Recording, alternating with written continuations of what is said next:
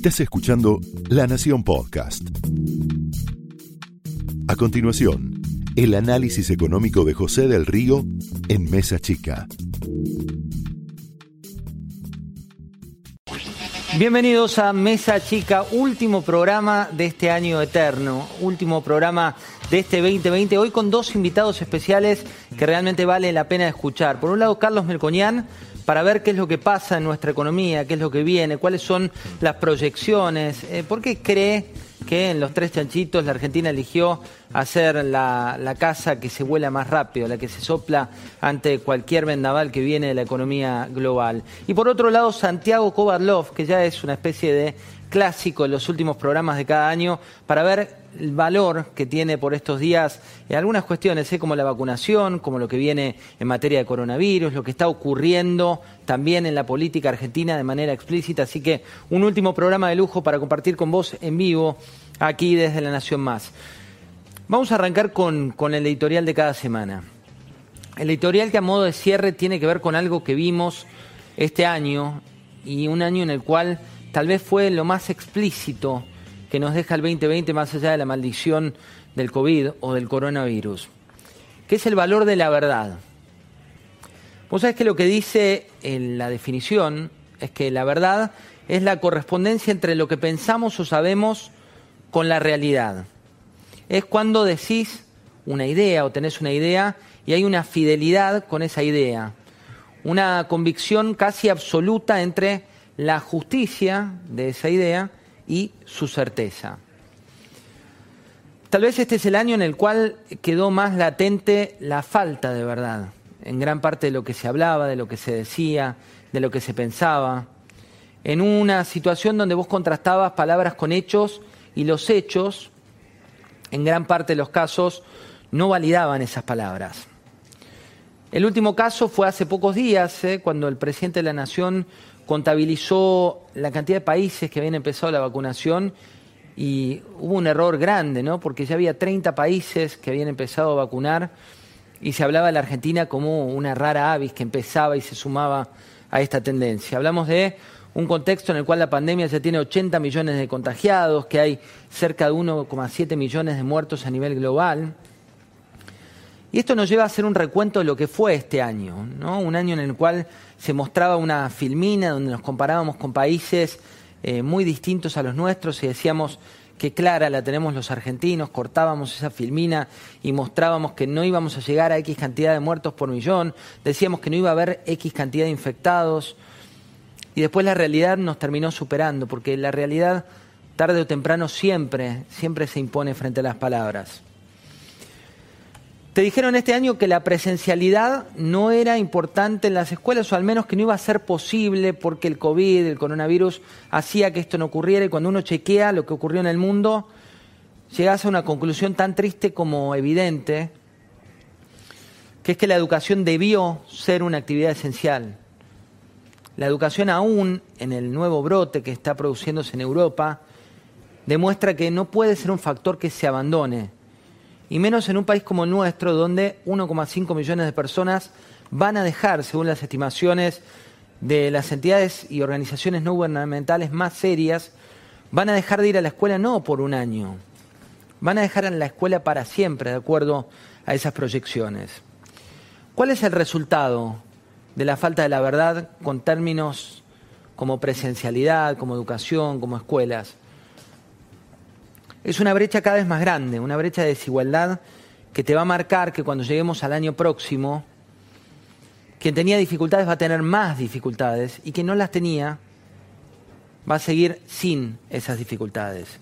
Fue el 15 de marzo de este año cuando el ministro Nicolás Trota definió el cierre de las escuelas como tal y esta escolaridad remota en un país que tiene 64% de niños y adolescentes por debajo de la línea de pobreza y donde la escuela, está estudiado esto globalmente, la escuela cumple un rol central eh, para que todos tengamos un pensamiento crítico. Y cuanto más lejos estabas en materia de poder adquisitivo, de Internet, cuanto más lejos estabas en materia de poder adquisitivo de poder estudiar con la tecnología, mayor se hacía la brecha de este año sin presencialidad. Te decía, 1,5 millones de personas abandonarán la escuela y es muy difícil que regresen. Se habla, y en este momento lo estás viendo en el Congreso de la Nación, del aumento a los jubilados. ¿Qué tiene de malo decir la verdad y, decir que no es un aumento a los jubilados? ¿Qué tiene de malo si vos consultás economistas de los más ortodoxos o los más heterodoxos, todos cuando hacen la cuenta te dicen, mirá, los jubilados van a terminar ganando menos? El tema es que se inventa un relato en el cual la verdad nuevamente vuelve a ser la gran ausente. ¿Se puede justificar esto en un ajuste necesario del Estado Nacional? Tal vez sí, depende de lo que vos pienses. Pero lo que no se puede decir es que lo que está pasando no pasa, porque de nuevo la realidad se impone.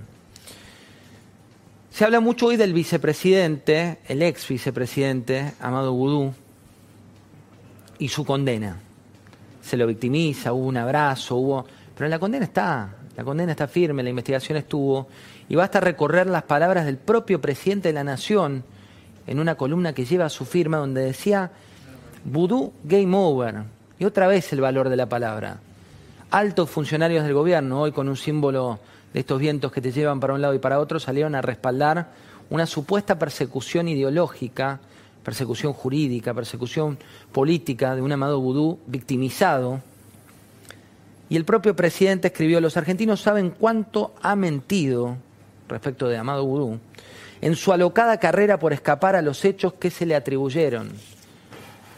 La columna era mucho, pero mucho más extensa, y sin embargo se elige creer hoy que se trata de una persecución política, ideológica, de alguien que quiso quedarse con la máquina de los billetes y no lo decimos nosotros, sino que lo dice la justicia. Se elige creer que los que pagaron coimas eh, en nuestro bendito país y lo afirmaron ante la justicia fueron víctimas de unas fotocopias. Cuando la justicia te dijo, y me parece importante destacarlo este año y con especial acento, que ya no solo no importa el medio, que son cuadernos y que están los cuadernos de la justicia, sino que con las declaraciones de toda la gente que admitió pagar esas coimas y con las coimas y la comprobación de esas coimas que fueron pagadas es más que suficiente como evidencia para hablar de corrupción. Se eligió creer que eran datos falsos los que te dimos aquí, en Mesa Chica, en su momento cuando te hacíamos la proyección de cómo iba a ser la economía al segundo trimestre. El propio presidente salió a decir que eran datos falsos y la realidad nuevamente superó a lo que se decía con una caída que fue mayor de la economía de lo que esas proyecciones, que supuestamente eran mentiras o datos falsos, estimaban. Se eligió creer que el COVID no llegaba a la Argentina, que era una gripe, que la vacuna iba a estar antes y que la vacuna iba a estar disponible para todos y para todas las personas en nuestro país.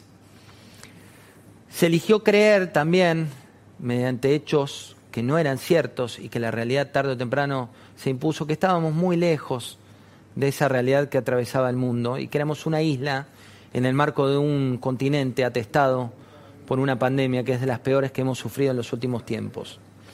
Y por último, cuando hablamos de lo que viene, cuando hablamos de la realidad de nuestro país, vuelvo al inicio, eh, al inicio que me gusta como cierre de este 2020 para que cambie en 2021.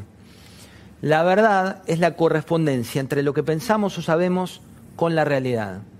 Y por mucho, eh, por mucho que te intenten tapar la realidad, tarde o temprano siempre aparece.